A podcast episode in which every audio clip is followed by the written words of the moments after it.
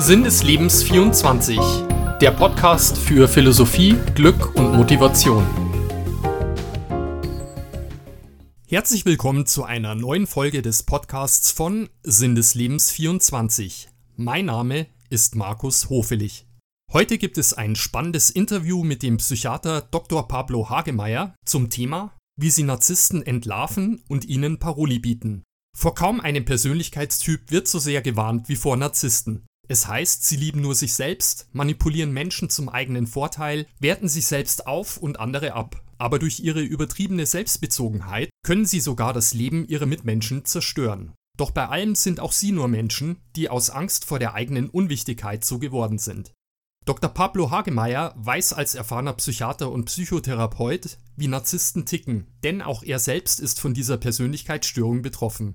In seinem Buch Gestatten, ich bin ein Arschloch erklärt der nette Narzisst und Psychiater, wie man Narzissten entlarvt und ihnen Paroli bietet. Im Interview verrät er seine besten Tipps, wie wir mit diesem Menschenschlag in Beziehungen und im Berufsleben am besten umgehen sollten. Ja, schönen guten Tag, Herr Dr. Hagemeyer. Ja, hallo, guten Tag. Sie haben ja hier ein ganz spannendes Buch geschrieben mit einem sehr provokanten Titel, der da nämlich lautet Gestatten, ich bin ein Arschloch. Ein netter Narzisst und Psychiater erklärt, wie sie Narzissten entlarven und ihnen Paroli bieten. Da stellt sich natürlich die Frage, was hat Sie dazu bewogen, so ein Buch zu schreiben und vor allem auch, welche Zielgruppe sprechen Sie dabei an? Ja, für mich war es äh, so der Startpunkt, der Auslöser ähm, aus dem Alltag des Therapeuten heraus plötzlich zu sehen, wie ein Paradenarzisst und äh, Kategorie Monster, sag ich mal, äh, plötzlich in eine Machtposition kam. Und es war die Wahl von Donald Trump mhm. in den USA, dass ich wirklich einen Schrecken bekommen habe. Ist es möglich, heute noch trotz Ansage, ich bin ein Arsch, äh, gewählt zu werden von einer Mehrheit, also mehrheitsfähig zu sein. Und das hat mich wegen der sozialen Medien und wegen der ganzen schwachen Echoreaktion der deutschen Medien vor allen Dingen dazu bewogen, so einen so Impulsartikel zu schreiben, auch in Facebook. Und äh, der wurde sehr oft geteilt und geliked. Mhm. Und dann habe ich mir gedacht, okay, hier ist irgendwas los. Und das muss ich, glaube ich, mal aufschreiben. Wenn wir dann nochmal starten und ein bisschen erklären für die Hörer, was macht denn eigentlich Narzissten aus? Wie weit sind sie denn so in der Bevölkerung verbreitet? Welche Gefahren ergeben sich aus diesem Verhalten, wenn Sie da mal ein bisschen was allgemein dazu sagen mm, könnten? Mm. Also Narzissmus ist von der Definition her eine Persönlichkeitsstörung und äh, wie jede psychische Charaktereigenschaft der Menschen ist sie normal verteilt in der Bevölkerung. Es gibt da also Extremfälle und leichte Fälle und mittelgradige Fälle und es ist eine andauernde äh, Charaktereigenschaft, die auch wenig veränderbar ist im Laufe des Lebens, die sich irgendwann etabliert. Und man sagt, so zwischen 1 und 4 Prozent ist die Wahrscheinlichkeit, äh, es ist wahrscheinlich, dass es unter der mhm. Menschheit so viele gibt mit dieser Persönlichkeits, jetzt wird es dann schwieriger, Persönlichkeitsstörung oder modern sagt man Persönlichkeitsstil. Okay. Weil äh, nur der, der an seiner Störung leidet, hat sie auch. Der Stil ist weitaus, äh, soll ich sagen, demokratischer und menschenfreundlicher äh, so zu beschreiben, ähm, weil man natürlich jemand mit einer Persönlichkeitsstörung und weiß, dass sich das auch nicht verändert im Leben, ja auch eher diskriminiert. Mhm. Und der Psychiater will natürlich als Arzt auch freundlich sein, menschenfreundlich sein und die Leute aufklären und die positiven Charaktereigenschaften beziehungsweise die nicht so bösartigen des Narzissmus sind weitaus mehr verbreitet als nur bei diesen 1 bis 4 Prozent. Also okay. wir leben im Grunde genommen in so einem Kontext. Mhm.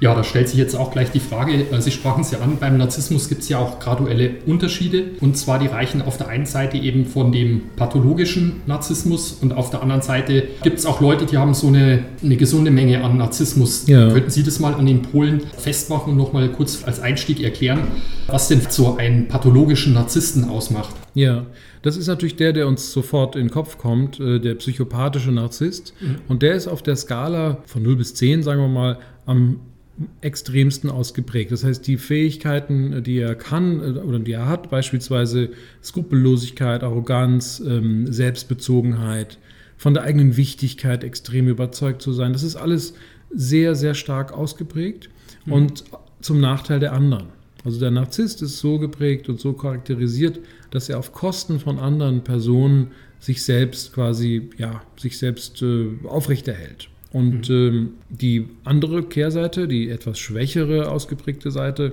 ist letztlich nur daran festzumachen, dass sich diese Person relativ wichtig nimmt, aber ganz vor allen Dingen immer ähm, auf Anerkennung und Bestätigung aus ist. Mhm. Also Narzissmus in einem normalen Kontext ist jetzt nicht unbedingt psychopathisch. Ja? Und das heißt, der normale Narzissmus ist eher davon gekennzeichnet, dass diese Person Bestätigung, Anerkennung für das will, in einem etwas übertriebenen Maß, aber das kennen wir von uns selber. Jeder will ein bisschen Bestätigung und, mhm. und selbst äh, Anerkennung auch haben für das, was er tut, leistungsorientiert zu sein. Beim Narzissten ist es halt ein bisschen übertrieben. Also mhm. wenn sie den wenn sie den in einen Tennisclub stecken, äh, damit er ein paar Bälle schlagen soll, mhm. dann müssen sie ein paar Wochen warten, dann spielt er dann irgendwann ein Match und will das gewinnen und ein Turnier und ist dann total frustriert, wenn er das halt nicht gewinnt. Mhm. Wenn man jetzt mal schaut, wie entsteht denn Narzissmus? Ist es eher eine Sache, die angeboren ist oder wird der Narzissmus durch die Erziehung oder durch ein bestimmtes Umfeld begünstigt? Was sagt da die Wissenschaft?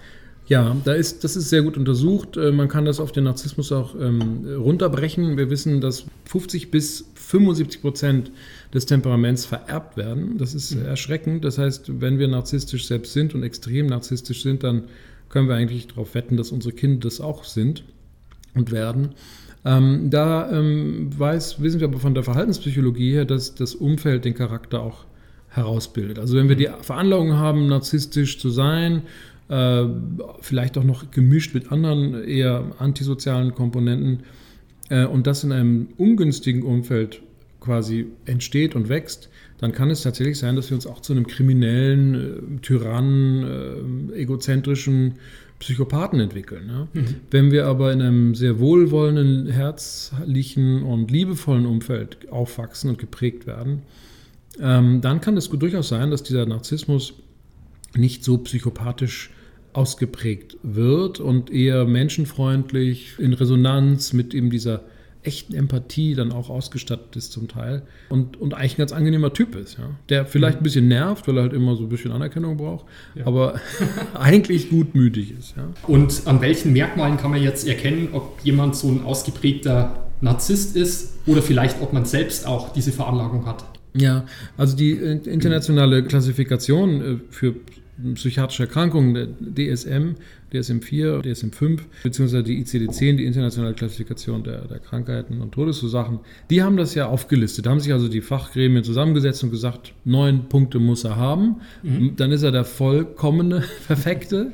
Aber es ist leider so und der Cut-off ist bei fünf. Also wenn man unter fünf hat, ist man es nicht mhm. von diesen Merkmalen, ähm, die übrigens im Cover meines Buches im Klappentext vorne drin sind.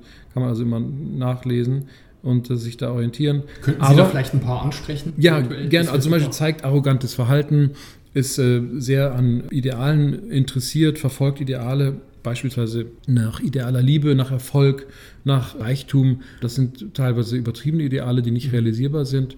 Ist extrem kritikempfindlich, kann aber sehr gut austeilen, ja, und äh, hat auch irgendwie keine Empathie, beziehungsweise, das ist ganz spannend, ist nicht willens, Empathie zu zeigen. Das ist ein mhm. feiner Unterschied. Der Narzisst benutzt die Fähigkeit zur Empathie für seine eigenen Zwecke, ist also manipulativ. Mhm. Ähm, das nennt sich die sogenannte kognitive Empathie. Das heißt, er kann sich schon hineinversetzen und sich überlegen, beispielsweise, wenn wir jetzt hier zusammensitzen, ähm, wir wollen jetzt ein gutes Gespräch führen, damit, es, damit mein Interaktionspartner, also in dem Fall Sie, mhm. äh, zufrieden und glücklich sind. Also weiß ich das auch. Das heißt, ich werde mich hier ein bisschen anstrengen, damit die Fragen gut beantwortet werden. Mhm. Andersherum, wenn ich jetzt der komplette Empath wäre, als sozusagen Nicht-Narzisst, wäre ich vielleicht so aufgeregt, dass ich mir überlege, oh Gott, das kriege ich gar nicht hin. Wie peinlich wäre das, wenn ich hier blöde Antworten gebe, weil dann hat der ein schlechtes. Interview.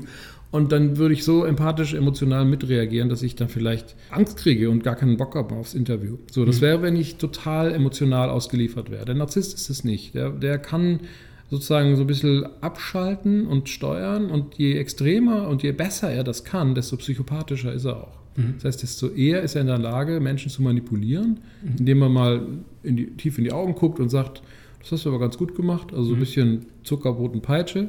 Ja. Und, und, dann, und dann kann er so Menschen steuern. Das ist eigentlich schon, schon krass. Und tatsächlich sind aber diese ganzen Kategorien, diese neun Punkte, viel zu wenig, um Narzissmus zu kategorisieren. Mhm.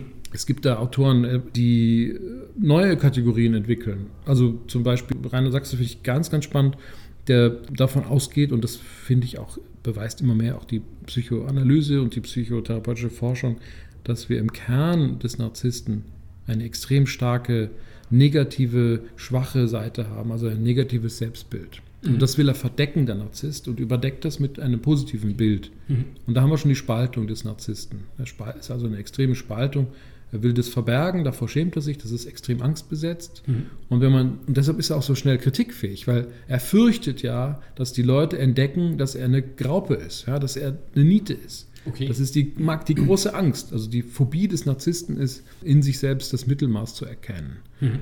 Und das vermeidet er. So, und da gibt es also diese Kategorie gibt es halt nicht in der DSM 4 oder DSM 5 in der aktuellen Kategorisierung. Und deshalb kann man sich ein bisschen orientieren an den Merkmalen, die es so gibt.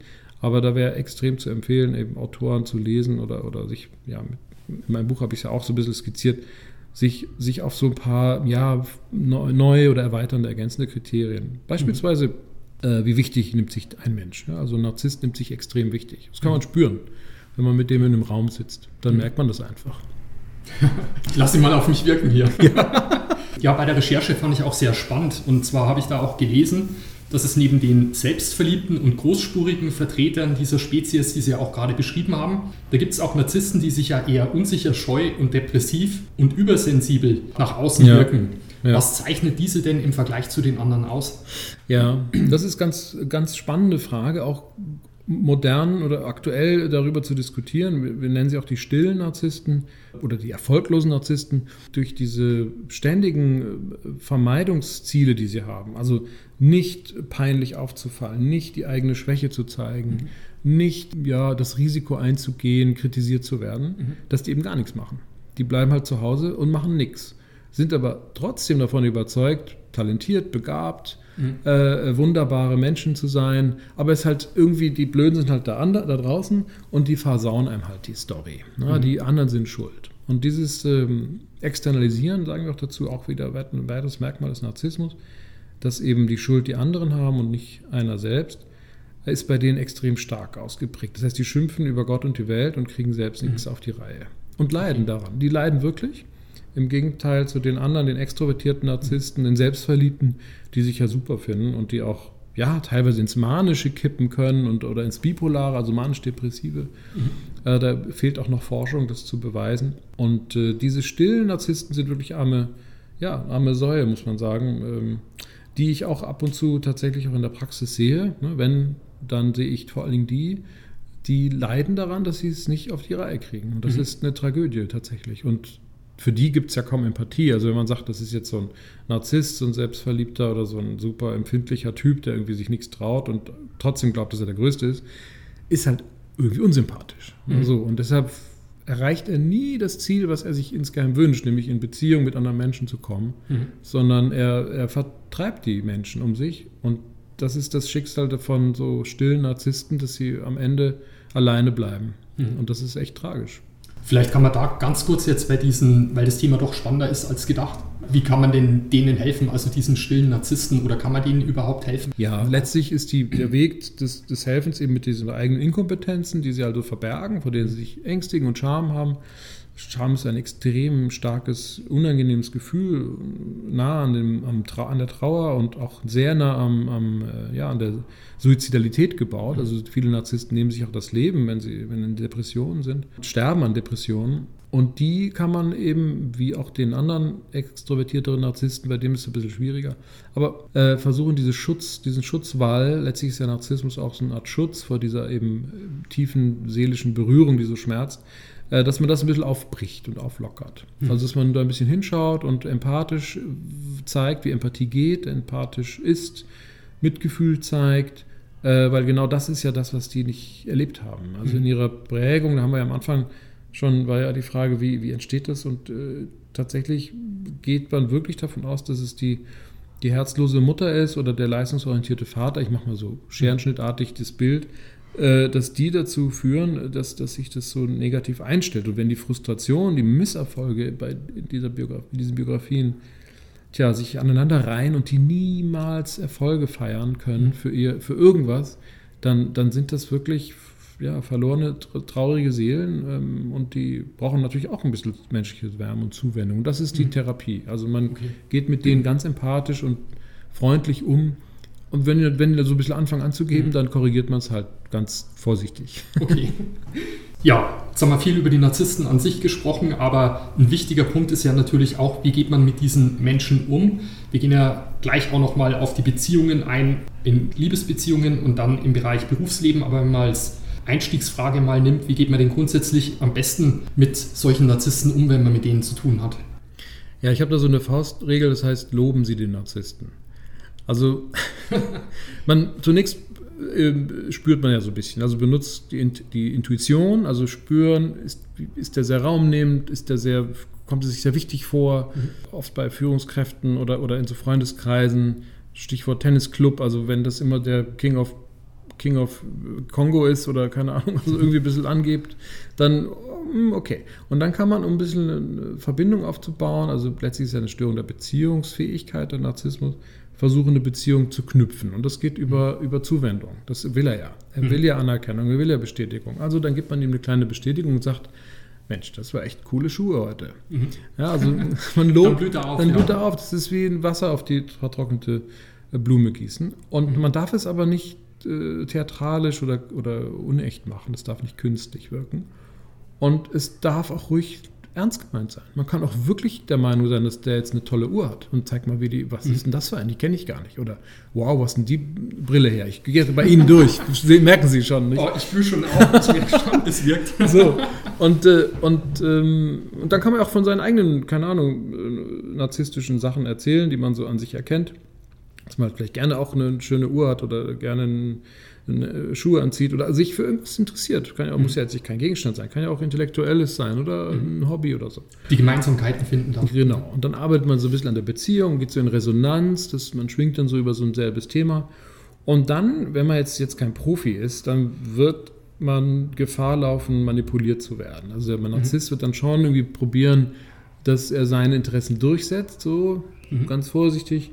Wenn er jetzt äh, jemand ist, der das gewöhnt ist, wird das etwas brüsker machen. Wenn er jetzt äh, unsicher ist im Umgang, wird das vielleicht vorsichtig, ängstlich machen. Und dann kann man gucken, geht man mit. Ne? Aber mhm. man muss immer darauf achten, das wäre der zweite Hinweis, nachdem man den Narzissten gelobt hat, dass man bei seinem Thema bleibt. Mhm. Also wenn er jetzt sagt, komm jetzt, gehen wir Abendessen und äh, Tennis spielen und wenn man äh, Sexualität mal ansprechen und dann ne, tendieren wir mal dazu, perspektivisch, mhm. äh, keine Ahnung, dass wir dann irgendwie zusammen ein Wochenende verbringen und so. Und wenn das einem zu schnell geht, mhm. dann sollte man bei seinen, bei seinen Themen bleiben und sagen, nee, du, also ich will jetzt kein Wochenende mit dir verbringen, ich bleibe jetzt bei mir, weil ich habe meine Themen, ich muss noch meine, weiß ich, meine Bachelorarbeit fertig schreiben oder irgendwas oder habe auch gar keinen Bock drauf. Man sollte also in der Abgrenzung zum Narzissten auch nicht in so eine Begründungs- und Rechtfertigungsfalle tappen. Mhm. Ja, und einfach nur sagen, du, nee, super Angebot, vielen Dank, aber passt mir jetzt gerade nicht. Hm. Nicht so ungut, du bist ein netter Kerl, aber das geht gerade nicht. Das geht auch moralisch vielleicht nicht für mich oder das geht ethisch nicht für mich oder das geht finanziell nicht für mich mhm. und so weiter. Also immer schön eine Grenze aufziehen, wo bin ich und wo ist der andere. Und das merkt der Narzisst ziemlich schnell, also nicht sofort, mhm. weil der will natürlich weiter Einfluss nehmen mhm. und da muss man so ein bisschen, bisschen gucken, dass man das durchsetzt ist man selber charakterlich nicht so gebaut, dass man das aufrechterhalten kann, mhm. so eine Grenze, ist man eigentlich die perfekte Beute für den Narzissten, weil der wird einen dann so einwickeln mhm. und einlullen, dass man das dann auch nicht merkt. Da sind wir schon im Bereich fast schon der Liebesbeziehung, weil häufig treffen ja in Liebesbeziehungen Frauen auf narzisstische Männer, denke ich mal. Und nach welchem Muster läuft so eine Beziehung meist ab? Worunter leiden die Frauen dann am meisten? Und ist es denn überhaupt möglich, solche fast schon toxischen Beziehungen zu retten? Das hängt so ein bisschen mit dem Rollenmodell ab, nicht? Also die Männer neigen eher zum Narzissmus, zu, zumindest zu dem klassischen Erfolg, Stärke, Eindeutigkeit, Beharrlichkeit, diese Ideale zu verfolgen, groß und stark zu sein. Es gibt natürlich genauso narzisstische Frauen, die das ein bisschen anders machen, die auch ihre Anerkennung und Wichtigkeit äh, bestätigt haben wollen. Ähm, treffen jetzt die beiden zusammen und sind die perfekt, perfektes Match, dann, dann ist wunderbar. Dann ist da kein Missbrauch oder keine emotionale, äh, ungleiche Beziehung zu erwarten. Aber mhm. wenn der Narzisst sich dann langsam, langsam entpuppt als einer, der ist ja am Anfang so ein bisschen verdeckt. Ne? Er weiß ja selber, dass das unangenehm ist. Er weiß ja selber durch Erfahrung, mhm. dass er irgendwie nach nach zwei, drei Wochen, dass die dann nicht mehr anrufen, die Frauen beispielsweise. Mhm. Ne? So, der weiß ja, der nervt, er nervt ja offensichtlich doch irgendwie so ein bisschen. Das kriegt er ja schon mit. Wenn er das nicht überspielt, ähm, weil Narzissten oft noch narzisstischer reagieren, wenn sie was, wenn sie einstecken, dann mhm. korrigieren sie es nicht, sondern reagieren noch narzisstischer. Also wenn er das hinkriegt zu kapieren, ah, okay, ich bin offensichtlich eine Nervensäge, dann korrigiert das vielleicht. Aber Wenn er noch narzisstischer wird, dann werden die Interaktionspartner natürlich immer mehr in diese Opferrolle gedrängt. Mhm. Und wenn die Beziehung weiterläuft und weiterläuft und weiterläuft und über Jahre weiterläuft, dann kommen wir tatsächlich am Ende in so eine ja, sadistisch-masochistische Konstellation. Das heißt, der Narzisst ist der Sadist, der Lust und Freude daran verspürt, den Partner zu ärgern oder zu abzuwerten. Das ist auch ein Merkmal des Narzissmus, die anderen abzuwerten und sich dadurch aufzuwerten ähm, und es auch besser zu wissen und es sogar wieder besseren Wissens durchzusetzen, das Wissen, was, mhm. was, was sie erfinden, also die Story, das Narrativ, das der Narzisst selber hat, durchzusetzen, durchzudrücken, auch wenn andere die Wahrheit sprechen, interessiert ihn nicht. Also es ist irgendwie ein gewisser Sachverhalt, der eindeutig ist ja. und der Narzisst dreht es so hin. Der Schnee ist blau und der ist blau. Okay. Und dann sagten die, nee, der ist eher weiß, der Schnee. Nee, der ist blau. Und dann geht das, dann geht das so weiter, bis das eskaliert und dann gibt es halt einen Streit. Also dann gewinnt halt der, der am lautesten ist. Oder, was echt ein Problem ist, auch jetzt mal ein bisschen noch größer gespannt gesellschaftlich, dass die Interaktionspartner eingeschüchtert sind und auch sich auch viel zu anstrengend ist, immer dagegen zu reden, mhm. dass sie dann letztlich äh, nachgeben. Und das heißt ja, der Klügere gibt nach, aber das, der Satz sollte nicht in der Interaktion mit dem Narzissten gelten. Wir geben oft nach, kennen wir ja vielleicht, wenn, wenn irgendjemand sich mächtig oder stark geriert oder, oder angeberisch ist oder irgendwas durchsetzen will und dadurch nervt und dann will man sich dieses ganze Generve sparen mhm, und genau. ja und dann kann der halt weitermachen. Es, es hindert ihm ja plötzlich keiner dran. Und diese mhm. stellen sich vor, sie machen die Erfahrung, sie nerven Leute oder sie setzen ihre eigenen Sachen durch und niemand hindert sie daran. Das ist, das ist so, fühlt sich das für einen Narzissten an. Also man macht dann immer weiter, immer weiter und fühlt sich bestätigt. Genau. Und dann gibt es ja auch sozusagen in diesen Beziehungen oft ein Umfeld und das ist dann so ein erweiterter Freundeskreis, die unterstützen dann diese narzisstische Seite und das wird immer stärker. Das heißt, der, der kommt dann in so, einen, in so einen Tunnel rein, in so einen äh, Ego-Tunnel, der sich extrem selbst bestätigt und immer, mhm.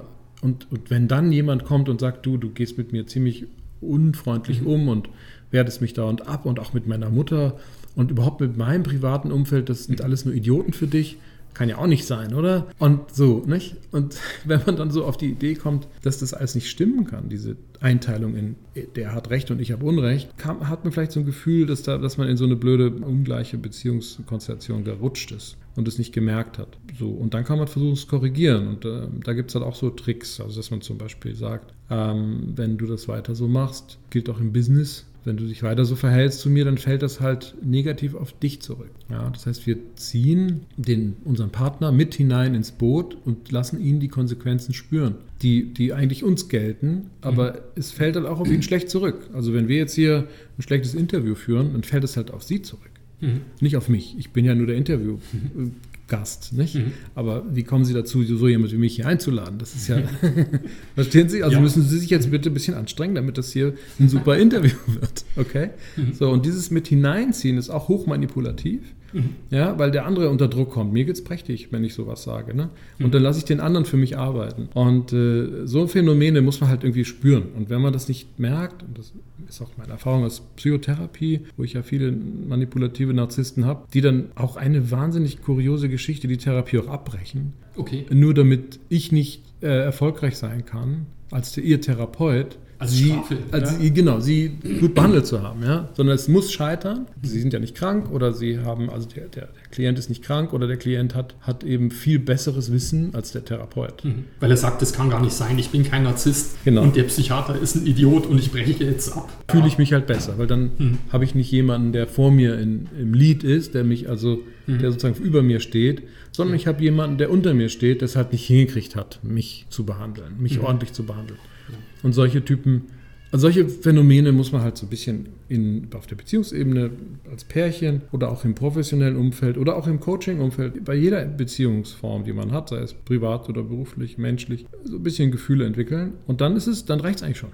Also mhm. sobald man merkt, irgendwer zieht hier an mich und zupft hier an mir und will mich irgendwo hin tun, wo ich eigentlich gar nicht hin will, mhm. ist, wird, ist, wird man schon missbraucht. Ist schon Manipulation. Und da muss man dann frühzeitig auf nette Art und Weise Einhalt gebieten, weil sonst wird es immer schlimmer. Genau, sonst mhm. gewinnt der Terrain, man selbst wird taub für diese Phänomene. Also mhm. Narzissmus ist ja auch, kommt ja auch von Betäubung, also vom Wortstamm her, vom griechischen Narkos, äh, Narkose kennen wir ja. Mhm. Und das heißt, dass der Narzisst betäubt sich selbst einmal, um den inneren Schmerz nicht zu spüren, den er mit sich trägt. Und er betäubt auch sein Umfeld. Also die werden alle, mhm. alle füg, gefügig und aktionsschwach und dann ist man oft äh, am Ende. Und dann ist es auch oft langweilig für den Narzissten mhm. und dann wird man verlassen von dem Narzissten, wenn, wenn so. man nichts mehr mhm. zu bieten hat. Also im Endeffekt dann lieber selber frühzeitig irgendwie die Grenzen setzen und vielleicht selber die Reißleine ziehen, weil am Ende, wenn man immer alles mit sich machen lässt, verlässt einen der Narzisst ohnehin.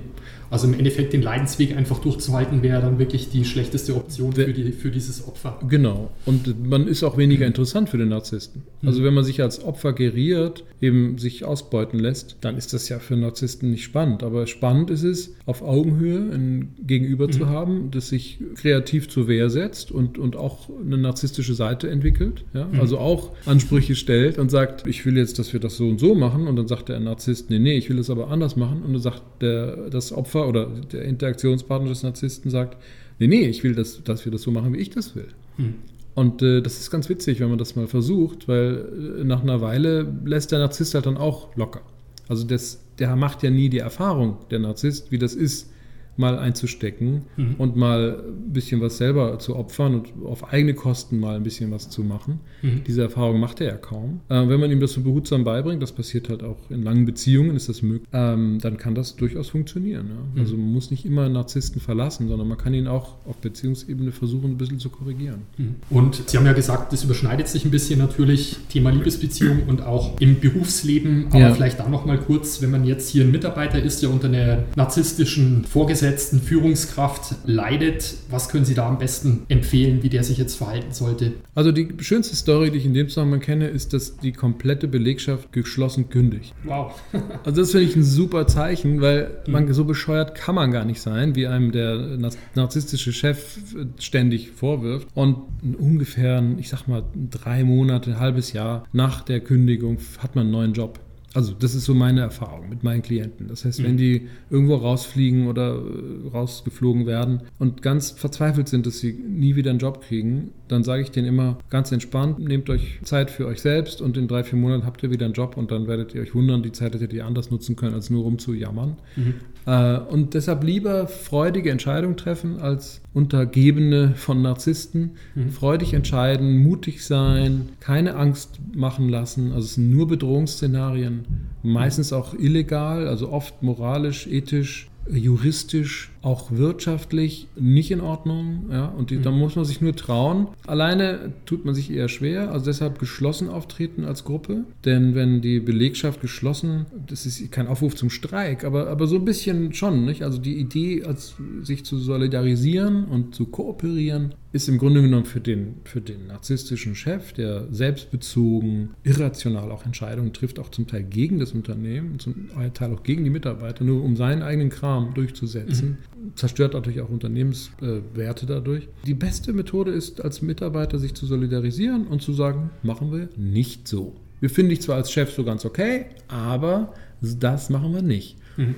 Und ich meine, das kann man sich ja vorstellen, wenn einer gegen zehn, sage ich mal, was soll er denn machen? Soll er alle rausschmeißen? Dann kann er seinen Laden zumachen. Mhm. Also die Macht ist tatsächlich in der Belegschaft und die Tricks, die der Narzisst dann benutzt, ist natürlich dieses Team, diese Gruppe zu spalten, mhm. jedem Einzelnen neu eine andere Geschichte zu erzählen, also mhm. dem anderen zu erzählen, dass der andere an dem Stuhl sägt und so, nicht, dass diese ganzen okay. mhm. Ängste streuen, Intrigen säen, Lügengeschichten verbreiten. Das ist so die Strategie und die muss man, die muss man halt einfach ganz entspannt und in aller Ruhe erfassen, dass mhm. das jetzt so ein Typ ist, der das offensichtlich macht. Und dann kann man sich überlegen, will ich hier bleiben, gefällt mir der Job, verdiene ich hier gut, ist die Antwort von zu Hause okay, also diese ganzen B, äh, wie soll ich sagen, Werte und Qualitäten, die man auch schätzt heutzutage, ne? also mhm. Freizeit und so. Wenn das alles passt, nur der, nur der Chef ist doof, dann kann man sich da vielleicht auch arrangieren und sagen, ja, lass ihn reden. Mhm. Ja, es hängt an mir, ob die Zahlen stimmen und nicht am Chef. Mhm. Ja, und da gibt es ja auch noch gerade im Wirtschaftsbereich so eine Extremform, mit der Sie sich auch ähm, stark beschäftigen. Und zwar sind es die sogenannten Toxic Leaders. Was steckt da dahinter? Ja, da kommen wir zu den etwas komplexeren äh, Gestalten. Toxic Leadership ist im Grunde genommen die Kombination von Narzissmus als eine Qualität und noch weiteren, also Sadismus, Machiavellismus und antisoziales Verhalten. Mhm. Das sind die anderen Komponenten Und kurz erklärt, Sadismus haben wir ja schon kennengelernt, das ist also die Lust daran, andere zu quälen, anderen Leid zuzufügen. Mhm. Machiavellismus ist im Grunde genommen die Kunst der Kriegsführung, also einzelne Schlachten gewinnen und den Krieg am Ende auch gewinnen. Mhm. Das heißt, äh, jemand, der machiavellisch ist, hat einen Plan, eine Absicht, Menschen oder Dinge aus dem Weg zu räumen, Ziele mhm. zu erreichen, Leichen im Keller zu stapeln und wirklich Menschen ähm, Leid anzutun.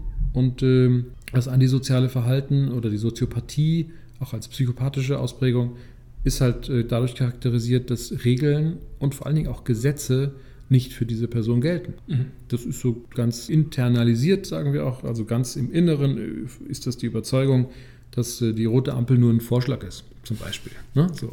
Gilt vielleicht für alle anderen, aber nicht für ihn. Genau, es ist eine Empfehlung, man könnte jetzt ja halt. Mhm. Und ähm, der fährt dann halt außen rum oder drüber oder und dann gibt es halt die verdeckt toxisch äh, agierenden äh, Menschen und auch Führungskräfte, die also das nicht offen vor sich hertragen, dass sie so sind. Und wir leben in einer Zeit, wo dieses äh, nicht mehr der Fall ist, ja, wo also mhm. offen toxische Führungskräfte agieren. Und das fängt bei Donald Trump an, geht bis zu allen ja, medienwirksamen Despoten, die wir so haben, Bolsonaro in Brasilien oder in Osteuropa. Das ist alles so furchtbar ähm, sichtbar. Und das Dilemma ist, dass es natürlich so ein Rollenmodell erfüllt. Und das ist so dieses männliche Rollenmodell, was wir haben. Mhm. Das ist dieses Rollenmodell der Stärke, der Durchsetzungskraft, der, der Glaubwürdigkeit durch Stärke. Mhm. Und äh, das erfüllen die halt auch. Ne? Also je lauter gebrüllt wird, desto eher glaubt man. Und äh, die Mehrheiten bilden sich dann dadurch. Und dadurch führen sie plötzlich, sind sie im Lead. Äh, und dann wer im Lead ist, der gibt vor. Und äh, dann gibt es die, die Jünger, ja? dann gibt es Pyramiden, die sich unter diesen toxischen Führungsfiguren bilden. Dann gibt es den Kult. Also diese Führungspersonen werden überhöht, werden zu Göttern oder zu Messias. Also ich meine, Donald Trump ist ja schon, ich meine, der da wird sicher selig gesprochen von einigen irgendwann, keine Ahnung. Aber nicht von mir. Ähm, so, also es gibt einfach absurde auch Konnotationen mit christlichem Glauben, mit ultrakonservativen katholischen Strömungen in der, in der katholischen Kirche ähm, und so weiter. Also das heißt, dieser Kultcharakter und das alles ist irgendwie auch ein bisschen faschistisch. Also das heißt, mhm.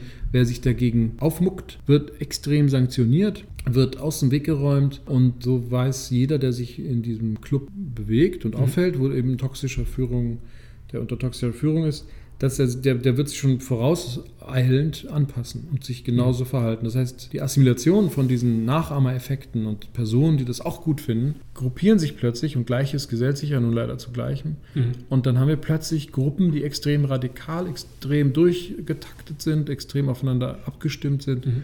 Und das sind schon faschistische Strukturen, die sich so langsam in der Gesellschaft etablieren. Also das ist, das ist die Gefahr. Und das hat äh, eben nicht nur, es ist nicht nur narzisstisch, sondern eben hat diese anderen Komponenten noch dazu.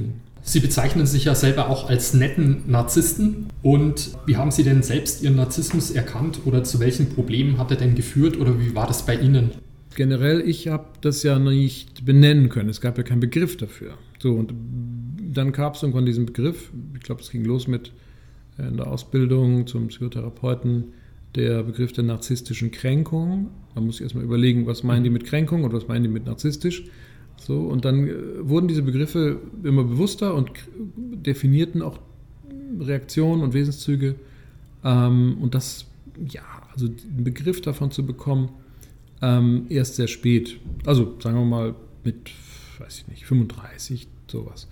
Und ähm, vorher natürlich aus der Erinnerung, und das ist ja oft der Effekt, der dann eintritt, dass man plötzlich das irgendwie klar sieht in den Zusammenhängen mhm. und dass viele, viele Interaktionen mit anderen Menschen und auch eigenes Verhalten davon geleitet war, eben immer gut wegzukommen, äh, mhm. nicht anzuerkennen, dass man was nicht kann oder sich schwer zu tun damit, mhm. sich nicht zu entschuldigen, wenn man mal was verbockt hat oder sich schwer zu tun damit. Mhm. Nicht? Und so, also die Schuld nach, im Außen zu sehen. Diese Externalisierung, die ist mir schon bewusst geworden. Und dann gab es immer wieder mal Kollegen, die, die gesagt haben, schickt doch den Typen zum Pablo, äh, der kann damit ganz gut umgehen. Und ich immer so, was für ein Typen und wen, wen meint ihr und was ist hier los? Also die anderen haben das viel eher erkannt, mhm. dass, äh, ähm, dass ich auch äh, nicht nur jetzt so ein bisschen die Rezeptoren dafür habe und diese Wahrnehmung, sondern auch offensichtlich irgendwie in Resonanz mit denen gerate, mit diesen narzisstischen Typen äh, und die dann da auch einen Zugang habe und es auch aushalten kann, dass die nervig sind. Mhm. Ja, und dann hat irgendwann eine Kollegin gesagt, dass ich auch so narzisstisch so ein bisschen bin. So. Mhm. Und dann habe ich gesagt, wie jetzt? Ja, so ein bisschen, nicht so schlimm. Also eigentlich ein netter. und so kam dann die Kombi äh, netter Narzisst. Mhm. Äh, und das habe ich mir dann auch als äh, habe ich mir dann auch angeeignet, das so von mir auch zu meinen. Und, äh, und das hat sich letztlich dann äh, auch in dem Buchtitel äh, dargestellt. Das war einfach, das baut so aufeinander auf. Das ist mhm. so eine kleine Selbsterkenntnis. Also eine kleine Reise, das ist ja eigentlich eine therapeutische Reise im Grunde genommen. Mhm. So, jeder kann das ja für sich auch mal überlegen, wie viel, wie viel Charakter oder welche Charakterzüge hat jeder so. Es gibt ja elf verschiedene grobe Muster, die sich, die so in so Persönlichkeitsstile mhm. münden. Histrionisch, also hysterisch, sagte man früher, oder äh, paranoide oder borderline, kennen Sie vielleicht auch als Begriff, also sind die emotional instabilen. Und das sind so verschiedene Töpfe.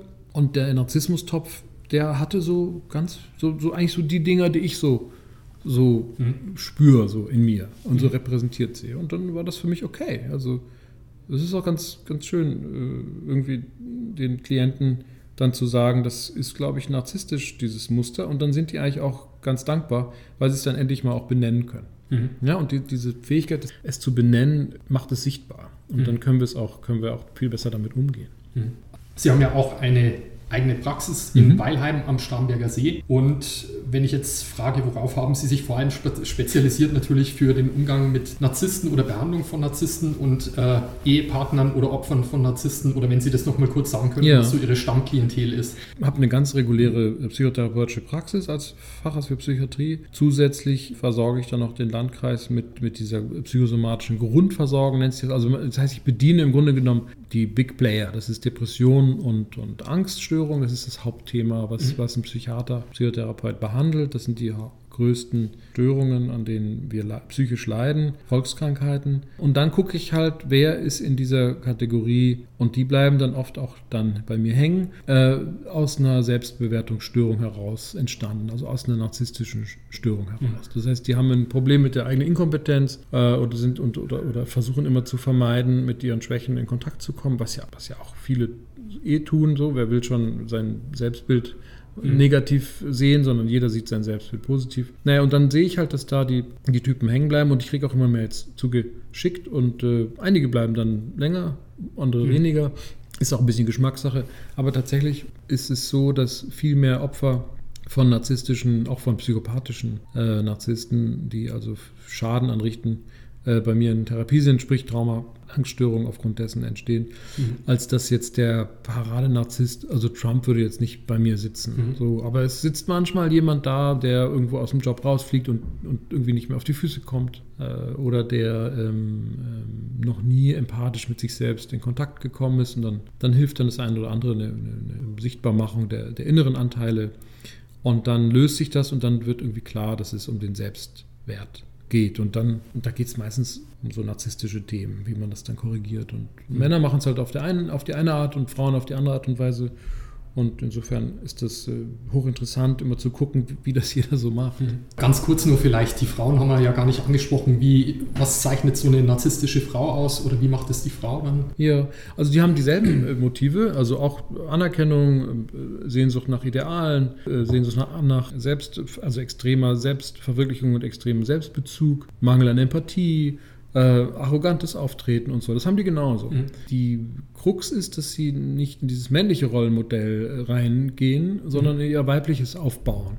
Und das ist so eine Mischung. Also wenn die im Beruf erfolgreich sein wollen, dann müssen sie natürlich ein bisschen ihre Weiblichkeit erhalten, dürfen nicht zu männlich sein, weil sonst werden sie als Frauen wiederum nicht anerkannt. Ne? Das ist ein mhm. bisschen das, das Dilemma. Äh, wenn sie jetzt aber zu weiblich sind, zu sexy oder zu, zu kooperativ sind, zu flexibel sind, zu nachgiebig sind, zu solidarisch sind, mhm. dann können sie auch nicht erfolgreich sein, weil, weil das ist nicht das sozusagen das Muster, was einen in die, in die Führungsposition bringt. Mhm. Nämlich die Führungskräfte sind alle also zumindest ist das so das Ideal, eher äh, entsprechend also männlichen Rollenmodell. Mhm. Und, und die Frauen, ähm, die haben eben oder zwei Schlachten zu schlagen, nämlich einmal mit mit ihrem eigenen Selbstbild klarzukommen und leben das oft über, über eine Sexualität aus, sind darin auch oft manipulativ, mhm. sind oft ja hinterrücks, also erzählen viele Geschichten, ne, die, die also zum Teil nicht stimmen, um eben äh, gut dabei wegzukommen, verstricken sich extrem auch in, in so strategischen äh, Geschichten. Das Weibliche ist oft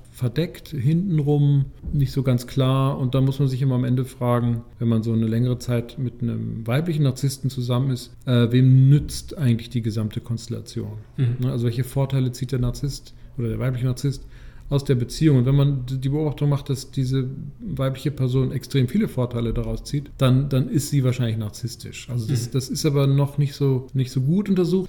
Ja, und was ist so abschließend noch Ihr wichtigster Rat an Narzissten und an Menschen, die mit diesen zu tun haben, wenn man da einfach mal so als kurzes Statement nochmal sagt, Ihre wichtigste Empfehlung an Narzissten und dann zweitens wichtigste ja. Empfehlung an Opfer? Also ein bisschen gnädiger damit umgehen. Nicht, der Begriff Narzissmus ist kein Schimpfwort, sondern es beschreibt eigentlich nur einen Fakt der, des Selbstverliebtseins, überhöhten Selbstwahrnehmung. Und wenn dieser Narzisst nervt, dann kann man das wahrscheinlich noch ein bisschen korrigieren. Wenn dann dieser, diese Person schädigt, dann aus dem Weg gehen. Mhm. Das wäre so, ein, so, eine, so ein Fazit. Ja, und dann die letzte Frage, die ich jedem Interviewpartner stelle, stelle ich auch Ihnen gerne. Und zwar, die lautet, was ist für Sie persönlich der Sinn des Lebens? Das ist eine gute Frage. Ähm, ich glaube, der Sinn des Lebens ist für mich persönlich, ähm, hat sehr viel mit Evolution zu tun. Also mhm. wir, wir stammen aus einer stofflichen unbelebten Welt und darauf entwickelt sich die belebte Welt, die, darauf die psychische Welt, also die mehr und mehr vergeistigte Stoff, also abstraktere. Und in der Welt der Psyche, glaube ich, optimieren wir uns immer mehr. Und ich glaube, es ist Evolution. Ich glaube, wir verbessern uns immer mehr und immer mehr. Es ist ein purer Luxus. Wir, das geht auch verloren, diese, diese Entwicklungsschritte, die wir durchmachen. Die werden nur zum Teil übernommen von unseren Nachkommen, von unseren Kindern. Mhm. Aber umso mehr müssen wir müssen wir diese Dinge festhalten, aufschreiben, ihnen eine Gestalt und auch einen Raum geben, wo wir, wo wir auch diese Dinge für die nächsten Generationen festhalten können. Damit die anderen nämlich nicht wieder bei Null anfangen. Aber die mhm. fangen zum Teil schon wieder bei Null an. Aber vielleicht können sie ein bisschen schneller äh, dann das Level erreichen, was man dann irgendwann im Laufe des Lebens äh, erreicht hat. Ja, also das Leben für mich ist, ist Evolution. Aber Evolution heißt dann auch also keine Spiritualität oder kein Leben nach dem Tod, sondern alles wirklich hier materiell. Ja, ich glaube, dass das Spirituelle ist halt nur eine Emergenz aus diesem Ganzen. Nicht? Also mhm. wir denken, dass, dass, dass es da was gibt und es fühlt sich auch so an und meinetwegen ist es da auch. Nicht? Also es wäre, würde sich nicht ausschließen. Aber die Frage, ob es einen Gott gibt, ist eine Frage, die ich eher als Wissenschaftler und als psychoanalytisch denkender würde ich eher ablehnen, würde ich eher sagen, kann nicht sein. Es ist eher eine Projektion von uns selbst. Wir werfen wie ein Filmprojektor den Film Film an die Wand nicht? und sehen darin ein übergrößertes Bild von uns selbst. Und das tröstet uns wieder. Wir wissen, es, da ist jemand, der auf uns aufpasst. Mhm. Aber eigentlich verstärkt es immer eigentlich nur unseren Selbstwert, unsere Selbstsicherheit, weil wir wissen, äh, da passt jemand auf uns auf, aber wir sind es eigentlich nur selber, die die Projektion äh, auslösen. Mhm. Und das sagen auch viele Psychoanalytiker, dass es Gott nicht gibt, geben braucht. Andererseits, wenn ich jetzt so einen Teil in mir sehe, der, der das gerne hätte, dass mhm. es sowas gibt wie Transzendenz, was es ja gibt, der, dass es etwas Spirituelles gibt, ähm, dann würde mich das auch nicht stören. Ja, also wenn es so einen großen Architekten gibt oder einen größeren Sinn, würde mich das überhaupt nicht stören, weil es letztlich auch den Sinn der Evolution erklärt. Mhm. Also das bestätigt ja eine, ein Aufeinander aufbauen, ein Optimieren, ein Verbessern, ein aus Fehlern lernen, ähm, ein Wachstum, ähm, ein sinnvolles Wachstum. Wenn wir Menschen das so nennen, Gott oder Spiritualität, dann ist es so. Dann ist es unser Begriff dafür. Vielen herzlichen Dank, Herr Dr. Hagemeyer, für das Gespräch. War sehr spannend. Danke Ihnen. Wenn ihr das Interview noch einmal nachlesen wollt, dann schaut gerne auf meiner Website www.sindeslebens24.de vorbei. Ich wünsche euch alles Gute und bis zum nächsten Mal.